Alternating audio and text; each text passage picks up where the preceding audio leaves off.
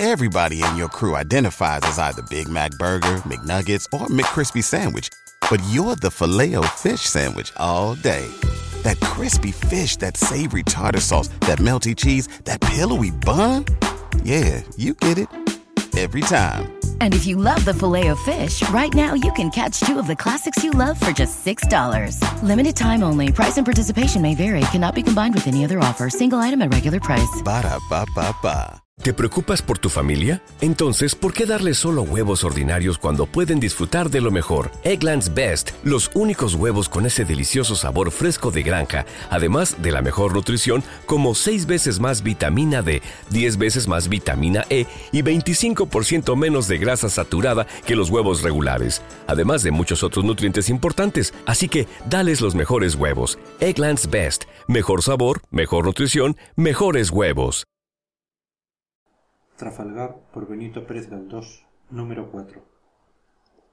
Señor Marcial, dijo ésta con redoblado furor, si quiere usted ir a la escuadra a que le den la última mano, puede embarcar cuando quiera, pero lo que es éste no irá. Bueno, contestó el marinero, que se había sentado en el borde de una silla, ocupando solo el espacio necesario para sostenerse. Iré yo solo. El demonio me lleve si me quedo sin echar el catalejo a la fiesta. Después añadió con expresión de júbilo tenemos quince navíos y los francesitos veinticinco barcos. Si todos fueran nuestros no sería preciso tanto. Cuarenta buques y mucho corazón embarcado. Como se comunica el fuego de una mecha a otra que está cercana así el entusiasmo que irradió del ojo de marcial encendió los dos ya por la edad amortiguados de mi buen amo. Pero el señorito continuó medio hombre traerá muchos también. Así me gustan a mí las funciones mucha madera donde mandar balas y mucho humo de pólvora que caliente el aire cuando hace frío. Se me había olvidado decir que marcial como casi todos los marinos usaba un vocabulario formado por los más peregrinos terminachos pues es costumbre en la gente de mar de todos los países desfigurar la lengua patria hasta convertirla en caricatura.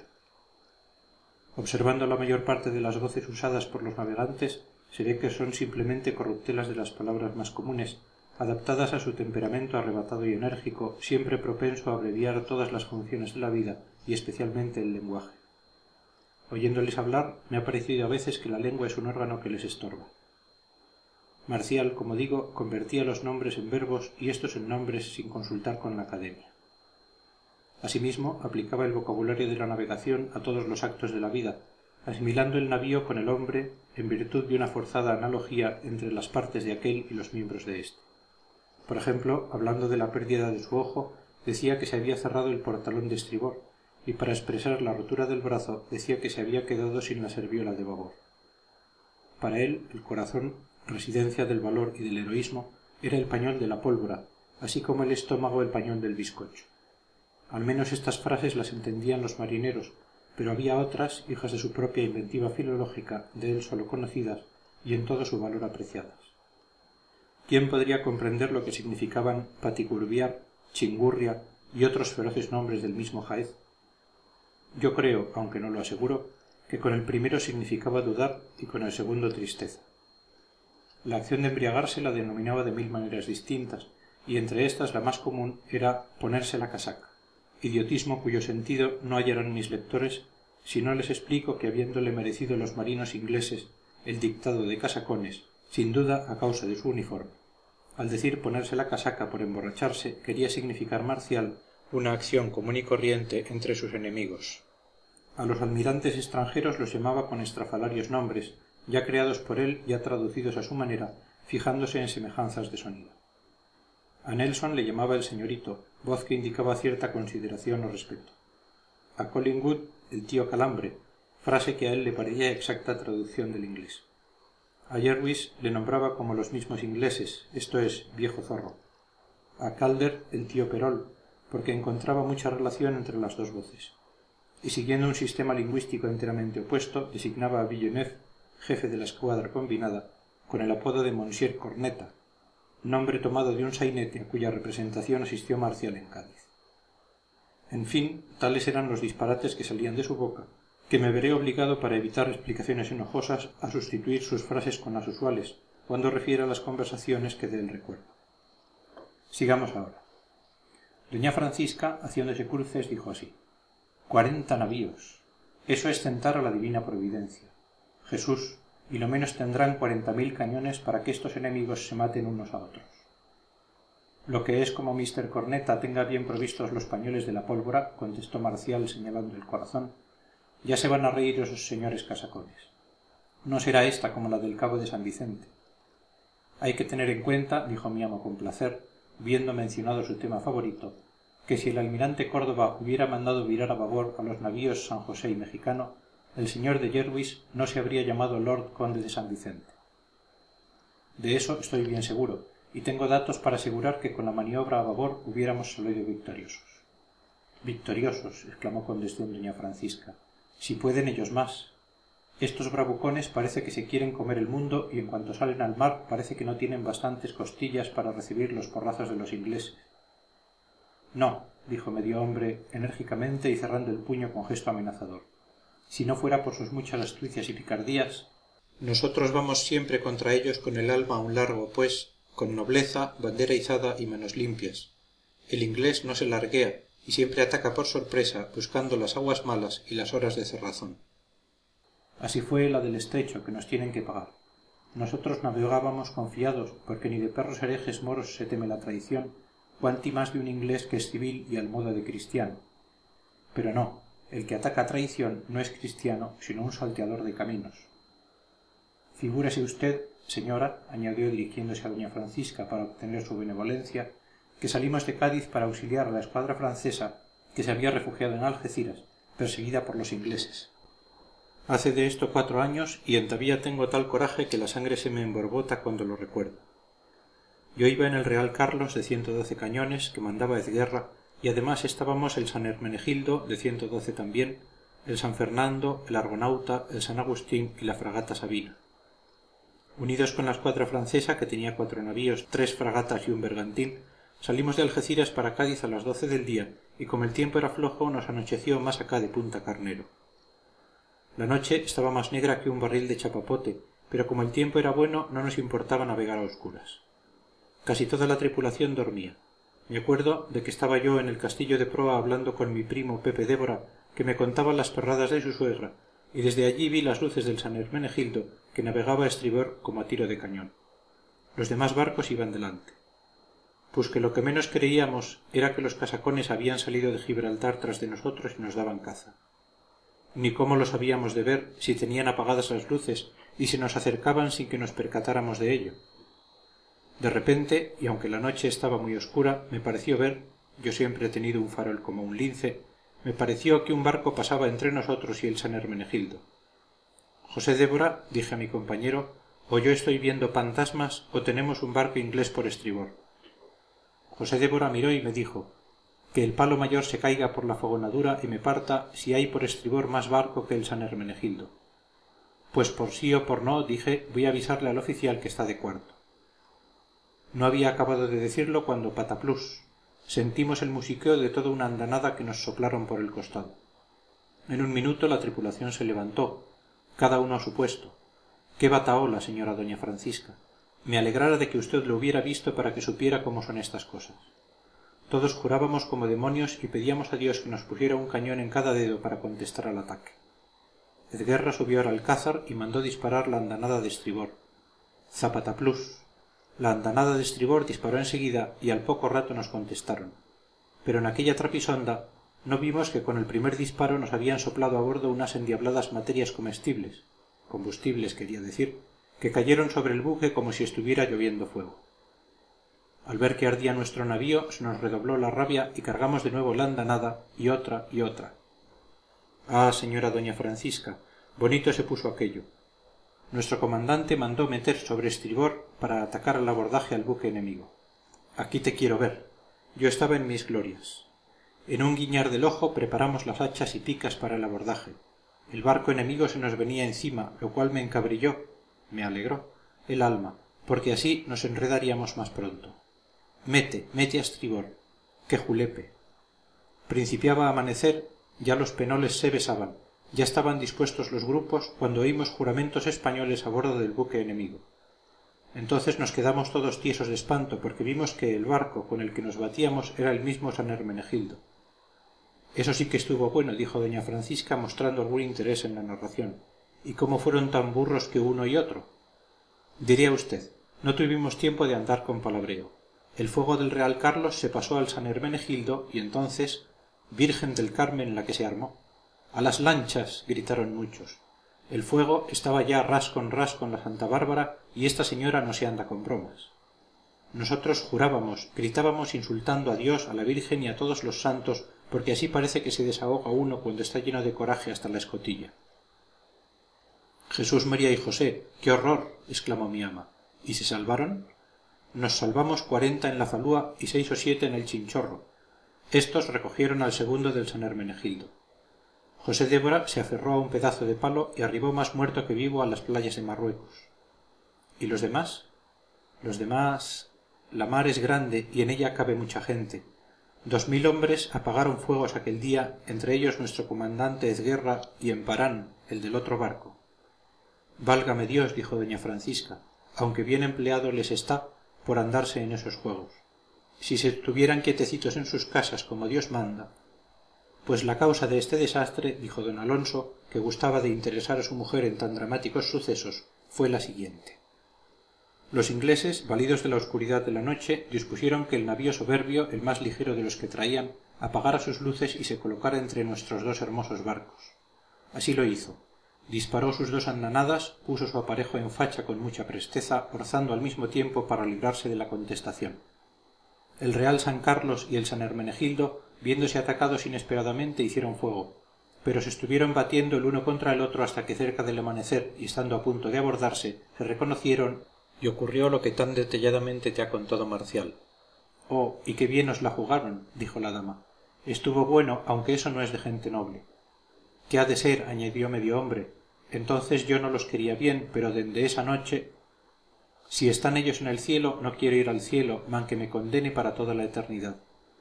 Pues y la captura de las cuatro fragatas que venían del río de la plata dijo don alonso animando a marcial para que continuara sus narraciones. También en esa me encontré contestó el marino y allí me dejaron sin pierna. También entonces nos cogieron desprevenidos y como estábamos en tiempo de paz navegábamos muy tranquilos contando ya las horas que nos faltaban para llegar cuando de pronto le diré a usted cómo fue señora doña francisca para que vea las mañas de esa gente. Después de lo del estrecho me embarqué en la fama para montevideo y ya hacía mucho tiempo que estábamos allí cuando el jefe de la escuadra recibió orden de traer a españa los caudales de lima y buenos aires. El viaje fue muy bueno y no tuvimos más percance que unas calenturillas que no mataron ni tanto así de hombre. Traíamos mucho dinero del rey y de particulares y también lo que llamamos la caja de soldadas que son los ahorrillos de la tropa que sirve en las américas. Por junto si no me engaño eran cosa de cinco millones de pesos como quien no dice nada y además traíamos pieles de lobo lana de vicuña cascarilla barras de estaño y cobre y maderas finas. Pues señor después de cincuenta días de navegación el de octubre vimos tierra y ya contábamos entrar en cádiz al día siguiente cuando que hacia el nordeste se nos presentan cuatro señoras fragatas. Aunque era tiempo de paz y nuestro capitán don miguel de zapiaín parecía no tener maldito recelo yo que soy perro viejo en la mar llamé a débora y le dije que el tiempo me olía a pólvora. Bueno cuando las fragatas inglesas estuvieron cerca el general mandó hacer zafarrancho. La fama iba delante y al poco rato nos encontramos a tiro de pistola de una de las inglesas por barlovento entonces el capitán inglés nos habló con su bocina y nos dijo pues mire usted que me gustó la franqueza nos dijo que nos pusiéramos en facha porque nos iba a atacar. Hizo mil preguntas pero le dijimos que no nos daba la gana de contestar. A todo esto las otras tres fragatas enemigas se habían acercado a las nuestras de tal manera que cada una de las inglesas tenía otra española por el costado de sotavento su posición no podía ser mejor apuntó mi amo. Eso digo yo continuó marcial el jefe de nuestra escuadra don josé bustamante anduvo poco listo que si hubiera sido yo pues señor el comodón que quería decir el comodoro inglés envió a bordo de la medea un oficialillo de esos de cola de abadejo el cual sin andarse en chiquitas dijo que aunque no estaba declarada la guerra el comodón tenía orden de apresarnos. Esto sí que se llama ser inglés. El combate empezó al poco rato. Nuestra fragata recibió la primera andanada por babor se le contestó al saludo y cañonazo va cañonazo viene. Lo cierto del caso es que no metimos en un puño a aquellos herejes por mor de que el demonio fue y pegó fuego a la santa bárbara de la mercedes que se voló en un suspiro.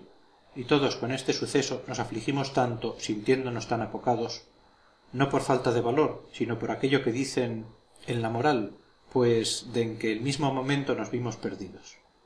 Nuestra fragata tenía las velas con más agujeros que capa vieja los cabos rotos cinco pies de agua en la bodega el palo de mesana tendido tres balazos a flor de agua y bastantes muertos y heridos. A pesar de esto seguíamos la cuchipanda con el inglés pero cuando vimos que la medea y la clara no pudiendo resistir la chamusquina arriaban la bandera forzamos de vela y nos retiramos defendiéndonos como podíamos. La maldita fragata inglesa nos daba caza y como era más velera que la nuestra no pudimos zafarnos y tuvimos también que arrear el trapo a las tres de la tarde cuando ya nos habían matado mucha gente y yo estaba medio muerto sobre el sollao porque a una bala le dio la gana de quitarme la pierna. Aquellos condenados nos llevaron a inglaterra no como presos sino como detenidos. Pero carta va carta viene entre londres y madrid. Lo cierto es que se quedaron con el dinero y me parece que cuando a mí me nazca otra pierna entonces el rey de españa les verá la punta del pelo a los cinco millones de pesos. Pobre hombre y entonces perdiste la pata le dijo compasivamente doña francisca. Sí señora los ingleses sabiendo que yo no era bailarín creyeron que tenía bastante con una. En la travesía me curaron bien. En un pueblo que llaman plymouth estuve seis meses en el pontón con el petate liado y la patente para el otro mundo en el bolsillo. Pero dios quiso que no me fuera a pique tan pronto. Un físico inglés me puso esta pierna de palo que es mejor que la otra porque aquella me dolía de la condenada reuma y ésta gracias a dios no duele aunque la echen una descarga de metralla. En cuanto a dureza creo que la tiene aunque entavía no se me ha puesto delante la popa de ningún inglés para probarla. Muy bravo estás dijo mi ama. Quiera dios no pierdas también la otra. El que busca el peligro. Concluida la relación de marcial se trabó de nuevo la disputa sobre si mi amo iría o no a la escuadra. Persistía doña francisca en la negativa y don alonso que en presencia de su digna esposa era manso como un cordero buscaba pretextos y alegaba toda clase de razones para convencerla. Iremos sólo a ver mujer nada más que a ver decía el héroe con mirada suplicante. Dejémonos de fiestas le contestaba su esposa. Buen par de esperpentos estáis los dos. La escuadra combinada dijo marcial se quedará en cádiz y ellos tratarán de forzar la entrada. Pues entonces añadió mi ama pueden ver la función desde la muralla de cádiz pero lo que es en los barquitos digo que no y que no alonso. En cuarenta años de casados no me has visto enojada la veía todos los días. Pero ahora te juro que si vas a bordo haz cuenta de que paquita no existe para ti. Mujer exclamó con aflicción mi amo y he de morirme sin tener ese gusto. Bonito gusto hombre de dios ver cómo se matan esos locos. Si el rey de las españas me hiciera caso mandaría a paseo a los ingleses y les diría mis vasallos queridos no están aquí para que ustedes se diviertan con ellos. Métanse ustedes en faena unos con otros si quieren juego qué creen yo aunque tonta bien sé lo que hay aquí y es que el primer cónsul emperador sultán o lo que sea quiere acometer a los ingleses. Y como no tiene hombres de alma para el caso ha embaucado a nuestro buen rey para que le preste los suyos. Y la verdad es que nos está fastidiando con sus guerras marítimas. Díganme ustedes a españa qué le va ni le viene en esto por qué ha de estar todos los días cañonazo y más cañonazo por una simpleza antes de esas picardías que marcial ha contado qué daño nos habían hecho los ingleses si hicieran caso de lo que yo digo el señor de bonaparte armaría la guerra solo o si no que no la armara. Es verdad dijo mi amo que la alianza con francia nos está haciendo mucho daño pues si algún provecho resulta es para nuestra aliada mientras todos los desastres son para nosotros. Entonces tontos rematados para qué se os calientan las pajarillas con esta guerra el honor de nuestra nación está empeñado contestó don alonso y una vez metidos en la danza sería una mengua volver atrás cuando estuve el mes pasado en cádiz en el bautizo de la hija de mi primo me decía churruca esta alianza con francia y el maldito tratado de san ildefonso que por la astucia de bonaparte y la debilidad de godoy se ha convertido en tratado de subsidios serán nuestra ruina serán la ruina de nuestra escuadra si dios no lo remedia y por tanto la ruina de nuestras colonias y del comercio español en américa. Pero a pesar de todo es preciso seguir adelante bien digo yo añadió doña francisca que ese príncipe de la paz se está metiendo en cosas que no entiende. Ya se ve un hombre sin estudios. Mi hermano el arcediano que es partidario del príncipe fernando dice que ese señor godoy es un alma de cántaro y que no ha estudiado latín ni teología pues todo su saber se reduce a tocar la guitarra y a conocer los veintidós modos de bailar la gavota parece que por su linda cara le han hecho primer ministro. Así andan las cosas en españa. Luego hambre y más hambre.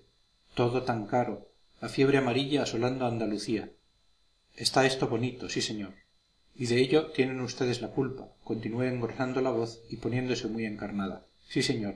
Ustedes que ofenden a dios matando tanta gente. Ustedes que si en vez de meterse en esos endiablados barcos se fueran a la iglesia a rezar el rosario no andaría a patillas tan suelto por españa haciendo diabluras. Tú irás a cádiz también dijo don alonso ansioso de despertar el entusiasmo en el pecho de su mujer irás a casa de flora y desde el mirador podrás ver cómodamente el combate el humo los fogonazos las banderas. Es cosa muy bonita. Gracias gracias. Me caería muerta de miedo. Aquí nos estamos quietos que el que busca el peligro en él perece. Así terminó aquel diálogo cuyos pormenores he conservado en mi memoria a pesar del tiempo transcurrido. Mas acontece con frecuencia que los hechos muy remotos correspondientes a nuestra infancia permanecen grabados en la imaginación con mayor fijeza que los presenciados en edad madura y cuando predomina sobre todas las facultades la razón. Aquella noche don alonso y marcial siguieron conferenciando en los pocos ratos que la recelosa doña francisca los dejaba solos. Cuando ésta fue a la parroquia para asistir a la novena según su piadosa costumbre los dos marinos respiraron con libertad como escolares bulliciosos que pierden de vista al maestro encerráronse en el despacho sacaron unos mapas y estuvieron examinándolos con gran atención. Luego leyeron ciertos papeles en que había apuntados los nombres de muchos barcos ingleses con la cifra de sus cañones y tripulantes y durante su calurosa conferencia en que alternaba la lectura con los más enérgicos comentarios noté que ideaban el plan de un combate naval. Marcial imitaba con los gestos de su brazo y medio la marcha de las escuadras la explosión de las andanadas con su cabeza el balance de los barcos combatientes con su cuerpo la caída de costado del buque que se va a pique. Con su mano el subir y bajar de las banderas de señal. Con un ligero silbido el mando del contramaestre. Con los porrazos de su pie de palo contra el suelo el estruendo del cañón. Con su lengua estropajosa los juramentos y singulares voces del combate. Y como mi amo le secundase en esta tarea con mayor gravedad quise yo también echar mi cuarto a espadas alentado por el ejemplo y dando natural desahogo a esa necesidad devoradora de meter ruido que domina el temperamento de los chicos con absoluto imperio. Sin poderme contener viendo el entusiasmo de los dos marinos comencé a dar vueltas por la habitación pues la confianza con que por mi amo era tratado me autorizaba a ello. Remedé con la cabeza y los brazos la disposición de una nave que ciñe el viento y al mismo tiempo profería ahuecando la voz los retumbantes monosílabos que más se parecen al ruido de un cañonazo tales como bum bum bum. Mi respetable amo el mutilado marinero tan niños como yo en aquella ocasión no pararon mientes en lo que yo hacía pues harto les embargaban sus propios pensamientos. Cuánto me he reído después recordando aquella escena y cuán cierto es por lo que respecta a mis compañeros en aquel juego que el entusiasmo de la ancianidad convierte a los viejos en niños renovando las travesuras de la cuna al borde mismo del sepulcro. Muy enfrascados estaban ellos en su conferencia cuando sintieron los pasos de doña francisca que volvía de la novena que viene exclamó marcial con terror. Y al punto guardaron los planos disimulando su excitación y pusiéronse a hablar de cosas indiferentes. Pero yo bien porque la sangre juvenil no podía aplacarse fácilmente bien porque no observé a tiempo la entrada de mi ama seguí en medio del cuarto demostrando mi enajenación con frases como estas pronunciadas con el mayor desparpajo. La mura estribor orza la andanada de sotavento fuego bum bum ella se llegó a mí furiosa y sin previo aviso me descargó en la popa la andanada de su mano derecha con tan buena puntería que me hizo ver las estrellas.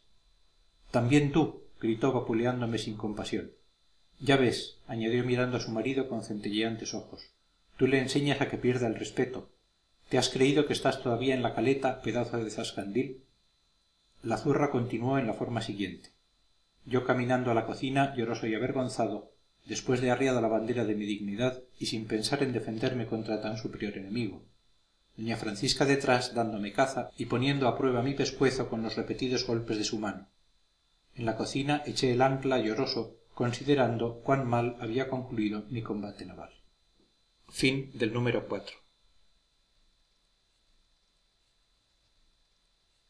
¿No se merece tu familia lo mejor? Entonces, ¿por qué no los mejores huevos? Ahora, Egglands Best están disponibles en deliciosas opciones. Huevos clásicos, de gallina libre de jaula y orgánicos de Egglands, que ofrecen un sabor más delicioso y fresco de granja que le encantará a tu familia. En comparación con los huevos ordinarios, Egglands Best contiene la mejor nutrición como 6 veces más vitamina D, 10 veces más vitamina E y el doble de omega 3 y B12. Solo Egglands Best. Mejor sabor, mejor nutrición, mejores huevos. Visita egglandsbest.com para más información. Everybody in your crew identifies as either Big Mac Burger, McNuggets, or McCrispy Sandwich. But you're the filet fish Sandwich all day. That crispy fish, that savory tartar sauce, that melty cheese, that pillowy bun. Yeah, you get it. Every time. And if you love the filet of fish, right now you can catch two of the classics you love for just $6. Limited time only. Price and participation may vary. Cannot be combined with any other offer. Single item at regular price. Ba da ba ba ba.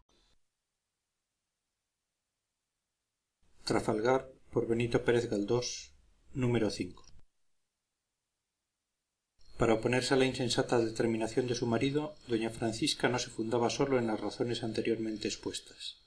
Tenía, además de aquellas, otra poderosísima, que no indicó en el diálogo anterior, quizá por demasiado sabida.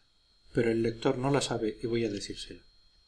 Creo haber escrito que mis amos tenían una hija. Pues bien, esta hija se llamaba Rosita, de edad poco mayor que la mía, pues apenas pasaba de los quince años, y ya estaba concertado su matrimonio con un joven oficial de artillería llamado Espina, de una familia de Medina Sidonia, lejanamente emparentada con la de mi ama. Habíase fijado la boda para el fin de octubre y ya se comprende que la ausencia del padre de la novia habría sido inconveniente en tan solemnes días. Voy a decir algo de mi señorita, de su novio, de sus amores, de su proyectado enlace y ay aquí mis recuerdos toman un tinte melancólico evocando en mi fantasía imágenes importunas y exóticas como si vinieran de otro mundo despertando en mi cansado pecho sensaciones que a decir verdad ignoro si traen a mi espíritu alegría o tristeza. Estas ardientes memorias que parecen agostarse hoy en mi cerebro como flores tropicales trasplantadas al norte helado me hacen a veces reír y a veces me hacen pensar pero contemos que el lector se cansa de reflexiones enojosas sobre lo que a un solo mortal interesa. Rosita era lindísima. Recuerdo perfectamente su hermosura aunque me sería muy difícil describir sus facciones. Parece que la veo sonreír delante de mí. La singular expresión de su rostro a la de ningún otro parecida es para mí por la claridad con que se ofrece a mi entendimiento como una de esas nociones primitivas que parece hemos traído de otro mundo o nos han sido infundidas por misterioso poder desde la cuna. Y sin embargo no respondo de poderlo pintar porque lo que fue real ha quedado como una idea indeterminada en mi cabeza y nada nos fascina tanto así como nada se escapa tan sutilmente a toda apreciación descriptiva como un ideal querido. Al entrar en la casa creí que rosita pertenecía a un orden de criaturas superior. Explicaré mis pensamientos para que se admiren ustedes de mi simpleza cuando somos niños y un nuevo ser viene al mundo en nuestra casa las personas mayores nos dicen que le han traído de francia de parís o de inglaterra. Engañado yo como todos acerca de tan singular modo de perpetuar la especie creía que los niños venían por encargo empaquetados en un cajoncito como un fardo de quincalla pues bien contemplando por primera vez a la hija de mis amos discurrí que tan bella persona no podía haber venido de la fábrica de donde venimos todos es decir de parís o de inglaterra y me persuadí de la existencia de alguna región encantadora donde artífices divinos sabían labrar tan hermosos ejemplares de la persona humana. Como niños ambos aunque de distinta condición pronto nos tratamos con la confianza propia de la edad y mi mayor dicha consistía en jugar con ella sufriendo todas sus impertinencias que eran muchas pues en nuestros juegos nunca se confundían las clases. Ella era siempre señorita y yo siempre criado así es que yo llevaba la peor parte y si había golpes no es preciso indicar aquí quién los recibía. Ir a buscarla al salir de la escuela para acompañarla a casa era mi sueño de oro y cuando por alguna ocupación imprevista se encargaba a otra persona tan dulce comisión mi pena era tan profunda que yo la equiparaba a las mayores penas que pueden pasarse en la vida siendo hombre y decía es imposible que cuando yo sea grande experimente desgracia mayor subir por orden suya al naranjo del patio para coger los azahares de las más altas ramas era para mí la mayor de las delicias posición o preeminencia superior a la del mejor rey de la tierra subido en su trono de oro. Y no recuerdo alborozo comparable al que me causaba obligándome a correr tras ella en ese divino e inmortal juego que llaman escondite. Si ella corría como una gacela yo volaba como un pájaro para cogerla más pronto asiéndola por la parte de su cuerpo que encontraba más a mano cuando se trocaban los papeles cuando ella era la perseguidora y a mí me correspondía el ser cogido se duplicaban las inocentes y puras delicias de aquel juego sublime y el paraje más oscuro y feo donde yo encogido y palpitante esperaba la impresión de sus brazos ansiosos de estrecharme era para mí un verdadero paraíso. Añadiré que jamás durante aquellas escenas tuve un pensamiento una sensación que no emanara del más refinado idealismo. Y qué diré de su canto desde muy niña acostumbraba a cantar el olé y las cañas con la maestría de los ruiseñores que lo saben todo en materia de música sin haber aprendido nada. Todos le alababan aquella habilidad y formaban corro para oírla pero a mí me ofendían los aplausos de sus admiradores y hubiera deseado que enmudeciera para los demás. Era aquel canto un gorjeo melancólico aún modulado por su voz infantil. La nota que repercutía sobre sí misma enredándose y desenredándose como un hilo sonoro se perdía subiendo y se desvanecía alejándose para volver descendiendo con timbre grave. Parecía emitida por una vecilla que se remontara primero al cielo y que después cantara en nuestro propio oído.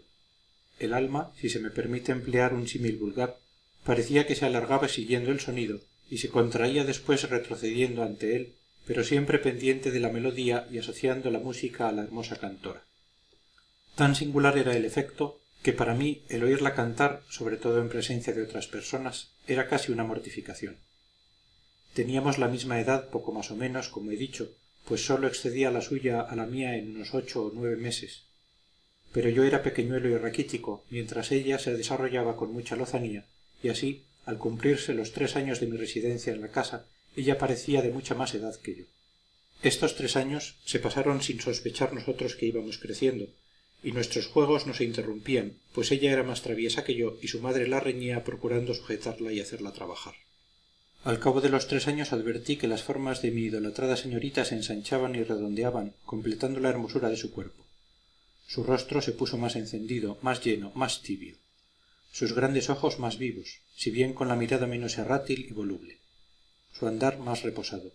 Sus movimientos no sé si más o menos ligeros pero ciertamente distintos aunque no podía entonces ni puedo ahora apreciar en qué consistía la diferencia. Pero ninguno de estos accidentes me confundió tanto como la transformación de su voz que adquirió cierta sonora gravedad bien distinta de aquel travieso y alegre chillido con que me llamaba antes trastornándome el juicio y obligándome a olvidar mis quehaceres para acudir al juego. El capullo se convertía en rosa y la crisálida en mariposa. Un día mil veces funesto mil veces lúgubre mi amita se presentó ante mí con traje bajo aquella transfiguración produjo en mí tal impresión que en todo el día no hablé una palabra. Estaba serio como un hombre que había sido vilmente engañado y mi enojo contra ella era tan grande que en mis soliloquios probaba con fuertes razones que el rápido crecimiento de mi amita era una felonía. Se despertó en mí la fiebre del raciocinar y sobre aquel tema controvertía apasionadamente conmigo mismo en el silencio de mis insomnios. Lo que más me aturdía era ver que con unas cuantas varas de tela había variado por completo su carácter aquel día mil veces desgraciado me habló en tono ceremonioso ordenándome con gravedad y hasta con displicencia las faenas que menos me gustaban. Y ella que tantas veces fue cómplice y encubridora de mi holgazanería me reprendía entonces por perezoso. Y a todas estas ni una sonrisa ni un salto ni una monada ni una veloz carrera ni un poco de olé ni esconderse de mí para que la buscara ni fingirse enfadada para reírse después ni una disputilla ni siquiera un pescozón con su blanda manecita. Terribles crisis de la existencia. Ella se había convertido en mujer y yo continuaba siendo niño. No necesito decir que se acabaron los retozos y los juegos. Ya no volví a subir al naranjo cuyos azahares crecieron tranquilos libres de mi enamorada rapacidad desarrollando con lozanía sus hojas y con todo lujo su provocativa fragancia ya no corrimos más por el patio ni hice más viajes a la escuela para traerla a casa. Tan orgulloso de mi comisión que la hubiera defendido contra un ejército si éste hubiera intentado quitármela. Desde entonces rosita andaba con la mayor circunspección y gravedad. Varias veces noté que al subir una escalera delante de mí cuidaba de no mostrar ni una línea ni una pulgada más arriba de su hermoso tobillo. Y este sistema de fraudulenta ocultación era una ofensa a la dignidad de aquel cuyos ojos habían visto algo más arriba ahora me río considerando cómo se me partía el corazón con aquellas cosas pero aún habían de ocurrir más terribles desventuras. Al año de su transformación la tía martina rosario la cocinera marcial y otros personajes de la servidumbre se ocupaban un día de cierto grave asunto. Aplicando mi diligente oído luego me enteré de que corrían rumores alarmantes. La señorita se iba a casar. La cosa era inaudita porque yo no le conocía ningún novio pero entonces lo arreglaban todos los padres y lo raro es que a veces no salía del todo mal. Pues un joven de gran familia pidió su mano y mis amos se la concedieron. Este joven vino a casa acompañado de sus padres que eran una especie de condes o marqueses con un título retumbante. El pretendiente traía su uniforme de marina en cuyo honroso cuerpo servía pero a pesar de tan elegante jaez su facha era muy poco agradable.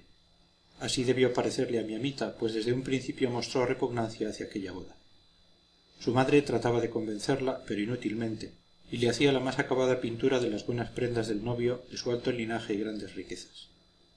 La niña no se convencía y a estas razones oponía otras muy cuerdas. Pero la pícara se callaba lo principal y lo principal era que tenía otro novio a quien de veras amaba. Este otro era un oficial de artillería llamado don rafael malespina de muy buena presencia y gentil figura mi amita le había conocido en la iglesia y el pérfido amor se apoderó de ella mientras rezaba. Pues siempre fue el templo lugar muy a propósito por su poético y misterioso recinto para abrir de par en par al amor las puertas del alma. Malespina rondaba la casa lo cual observé yo varias veces y tanto se habló en vejer de estos amores que el otro lo supo y se desafiaron. Mis amos supieron todo cuando llegó a casa la noticia de que malespina había herido mortalmente a su rival. El escándalo fue grande la religiosidad de mis amos se escandalizó tanto con aquel hecho que no pudieron disimular su enojo y rosita fue la víctima principal. Pero pasaron meses y más meses. El herido curó y como malespina fuese también persona bien nacida y rica se notaron en la atmósfera política de la casa barruntos de que el joven don rafael iba a entrar en ella. Renunciaron al enlace los padres del herido y en cambio el del vencedor se presentó en casa a pedir para su hijo la mano de mi querida amita después de algunas dilaciones se la concedieron me acuerdo de cuando fue allí el viejo malespina. Era un señor muy seco y estirado con chupa de treinta colores muchos colgajos en el reloj gran coleto y una nariz muy larga y afilada con la cual parecía olfatear a las personas que le sostenían la conversación. Hablaba por los codos y no dejaba meter baza a los demás. Él se lo decía todo y no se podía elogiar cosa alguna porque al punto salía diciendo que tenía otra mejor. Desde entonces le taché por hombre vanidoso y mentirosísimo como tuve ocasión de ver claramente más tarde mis amos le recibieron con agasajo lo mismo que a su hijo que con él venía. Desde entonces el novio siguió yendo a casa todos los días solo o en compañía de su padre. Nueva transformación de mi amita. Su indiferencia hacia mí era tan marcada que tocaba los límites del menosprecio. Entonces eché de ver claramente por primera vez maldiciéndola la humildad de mi condición. Trataba de explicarme el derecho que tenían a la superioridad los que realmente eran superiores y me preguntaba lleno de angustia si era justo que otros fueran nobles y ricos y sabios mientras yo tenía por abolengo la caleta por única fortuna mi persona y apenas sabía leer. Viendo la recompensa que tenía mi ardiente cariño comprendí que a nada podía aspirar en el mundo y sólo más tarde adquirí la firme convicción de que un grande y constante esfuerzo mío me daría quizás todo aquello que no poseía. En vista del despego con que ella me trataba perdí la confianza. No me atrevía a desplegar los labios en su presencia y me infundía mucho más respeto que sus padres. Entretanto yo observaba con atención los indicios del amor que la dominaba. Cuando él tardaba yo la veía impaciente y triste. Al menor rumor que indicase la aproximación de alguno se encendía su hermoso semblante y sus negros ojos brillaban con ansiedad y esperanza. Si él entraba al fin le era imposible a ella disimular su alegría y luego se estaban charlando horas y más horas siempre en presencia de doña francisca pues a mi señorita no le consentían coloquios a solas ni por las rejas también había correspondencia larga y lo peor del caso es que yo era el correo de los dos amantes. Aquello me daba una rabia. Según la consigna yo salía a la plaza y allí encontraba más puntual que un reloj al señorito malespina el cual me daba una esquela para entregarle a mi señorita. Cumplía mi encargo y ella me daba otra para llevarla a él. Cuántas veces sentía tentaciones de quemar aquellas cartas no llevándolas a su destino pero por mi suerte tuve serenidad para dominar tan feo propósito no necesito decir que yo odiaba a malespina desde que le veía entrar sentía mi sangre enardecida y siempre que me ordenaba algo hacíalo con los peores modos posibles deseoso de significarle mi alto enojo. Este despego que a ellos les parecía mala crianza y a mí un ataque de entereza propio de elevados corazones me proporcionó algunas reprimendas y sobre todo dio origen a una frase de mi señorita que se me clavó en el corazón como una dolorosa espina. En cierta ocasión le oí decir este chico está tan echado a perder que será preciso mandarle fuera de casa. Al fin se fijó el día para la boda y unos cuantos antes del señalado ocurrió lo que ya conté y el proyecto de mi amo. Por eso se comprenderá que doña francisca tenía razones poderosas además de la poca salud de su marido para impedirle ir a la escuadra. Número ¿Te preocupas por tu familia? Entonces, ¿por qué darles solo huevos ordinarios cuando pueden disfrutar de lo mejor? Eggland's Best, los únicos huevos con ese delicioso sabor fresco de granja, además de la mejor nutrición, como 6 veces más vitamina D, 10 veces más vitamina E y 25% menos de grasa saturada que los huevos regulares, además de muchos otros nutrientes importantes. Así que, dales los mejores huevos. Eggland's Best, mejor sabor, mejor nutrición, mejores huevos. Everybody in your crew identifies as either Big Mac Burger, McNuggets, or McCrispy Sandwich. But you're the filet fish Sandwich all day. That crispy fish, that savory tartar sauce, that melty cheese, that pillowy bun. Yeah, you get it. Every time. And if you love the filet of fish, right now you can catch two of the classics you love for just $6. Limited time only. Price and participation may vary. Cannot be combined with any other offer. Single item at regular price. Ba da ba ba ba.